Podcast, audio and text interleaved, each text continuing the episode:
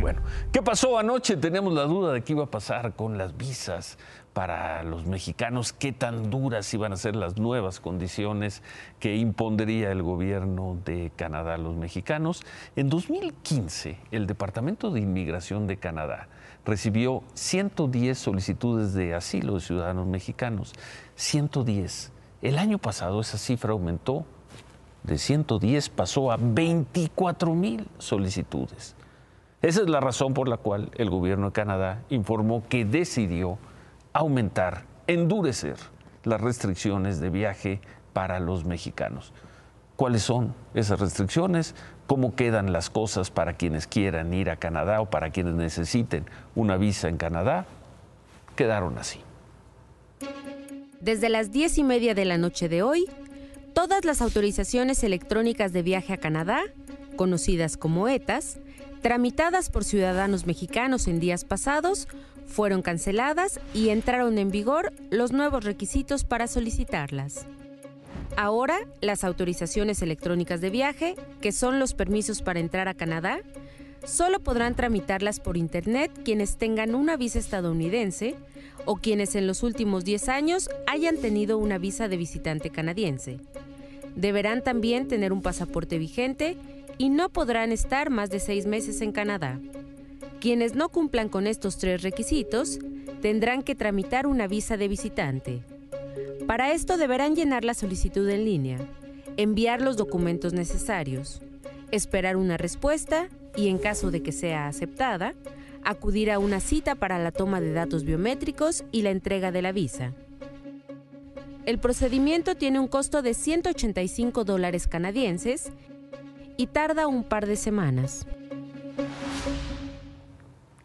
Y bueno, esto a partir de ya también, dentro de menos de una hora, quien no cumpla con estos requisitos no podrá entrar a Canadá. Y por sorpresa, porque de eso nos enteramos y ni siquiera de manera oficial. Nos enteramos ayer. Apenas hoy se conoció la información completa. El presidente López Obrador dijo que a pesar de estas restricciones, pues no se van a romper relaciones con el gobierno de Canadá. Solo puede afectar a un 40% de los que van a Canadá. Qué bueno que, que se moderaron. De todas maneras, nosotros eh, consideramos que se podían haber buscado otras opciones, otras alternativas. Sin embargo, eh, ellos tomaron esa decisión, nosotros respetamos. Si acaso un pequeño reproche fraterno, respetuoso al primer ministro, porque nosotros les ayudamos, y él lo sabe, para que se aceptara que Canadá participara en el Tratado de Libre Comercio, porque el presidente Trump no quería. Bueno, las palabras y los hechos, esas son las palabras. Los hechos es que Canadá endurece las condiciones para que los mexicanos puedan entrar a su territorio. Esos son los hechos.